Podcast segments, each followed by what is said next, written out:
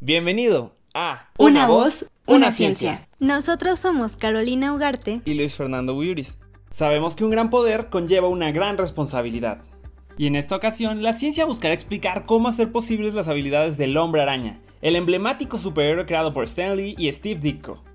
En el cómic, Peter Parker es atacado por una araña radioactiva, con lo que adquiere sorprendentes poderes similares a los de una araña, como mayor fuerza, agilidad, capacidad para aferrarse y trepar paredes y lanzar fibras similares a las telarañas. ¿Podríamos hacer algo con un poco de ciencia? Vamos a descubrirlo. Las arañas son capaces de caminar boca abajo sobre casi cualquier tipo de superficie o aferrarse a estructuras. Esto se debe a que las patas de la araña contienen un mechón de pelos, y cada pelo individual está cubierto por cientos de miles de pelos más pequeños, llamados escópulas. Estas escópulas explotan las fuerzas de Van der Waals, que crean una atracción electrostática entre los diminutos pelos y una superficie, haciendo que la araña se adhiera a ella. La científica Antonia Kissel del Instituto de Zoología, Técnica y Biónica de Bremen, junto con sus colegas de la Universidad de Zurich, demostraron mediante el uso de microscopía de fuerza atómica que cada escópula puede producir una fuerza de más de 40 nanonewtons. Esto es extremadamente alto, considerando que una araña generalmente tiene una masa de unos 15 miligramos. El equipo calculó que, si 600.000 puntos están en contacto con una superficie, una araña puede producir una fuerza total de aproximadamente 0.025 newtons, lo que significa que podría transportar 173 veces su propio peso corporal. Además, las fuerzas no se ven afectadas por el medio ambiente y esto permite que las arañas puedan caminar sobre superficies mojadas o resbaladizas. Esto podría usarse para hacer trajes espaciales que a los astronautas les permitiría pegarse a las paredes de una nave espacial como una araña en el techo. O podría facilitar la creación de nuevos adhesivos, como notas post-it basadas en las fuerzas Van der Waals que sean adheribles incluso si se mojaran o engrasaran. ¡Wow! Volviendo a las arañas, estos arácnidos pueden trasladarse con facilidad por las paredes. Esto ocurre gracias a que la araña es capaz de mover sus vellosidades para disminuir el área de contacto entre los pelos de sus patas y la superficie. Gracias a que estos vellos son tan pequeños y muy flexibles, realizar esta acción requiere de poca energía para romper las fuerzas de adhesión. Investigadores de la Universidad de Xinjiang, en China, crearon robots capaces de imitar la adhesión de las arañas. Los robots se apoyan en un sistema de succión de vacío que actúa como si fuera una ventosa contra una superficie, para que puedan escalar superficies verticales con sus almohadillas de adhesión. Hasta aquí parece algo de lo más normal, pero lo más interesante es que son capaces de desplazarse en cualquier tipo de superficie.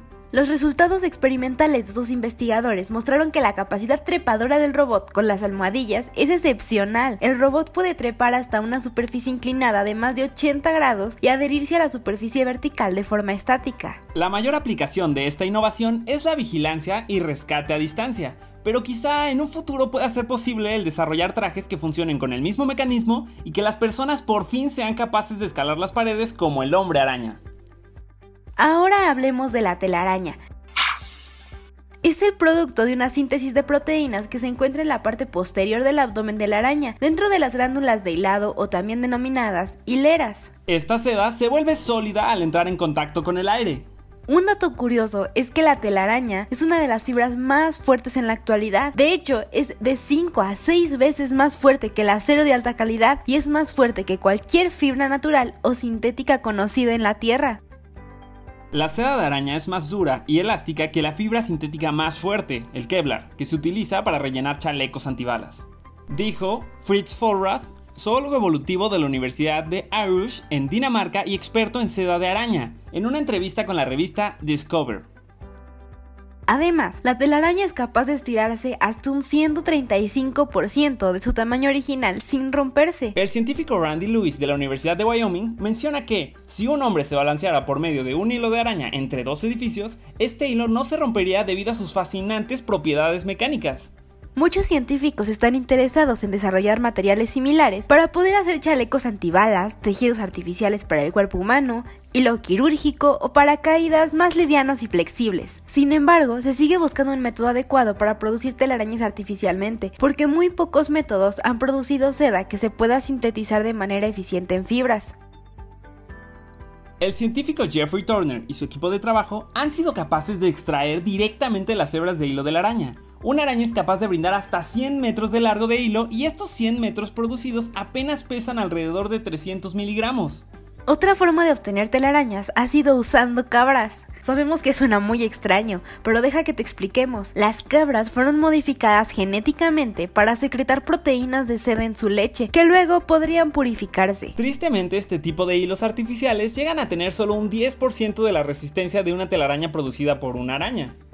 Se sintetizó algo similar con gusanos de seda alterados genéticamente para expresar proteínas de araña. O también plantas de tabaco y papa modificadas genéticamente para producir proteínas de seda. En este caso, se concedieron patentes, pero aún no se han descrito fibras. Por lo tanto, podemos decir que la producción de telarañas de manera sintética aún no es un reto superado. Sin embargo, han habido grandes avances imitando las habilidades de las arañas, por lo que quizá en un futuro no será descabellado que el ser humano sea capaz de adquirir los poderes con los que cuenta una araña. Gracias por escucharnos y hasta el siguiente podcast. Una, voz, una, ciencia.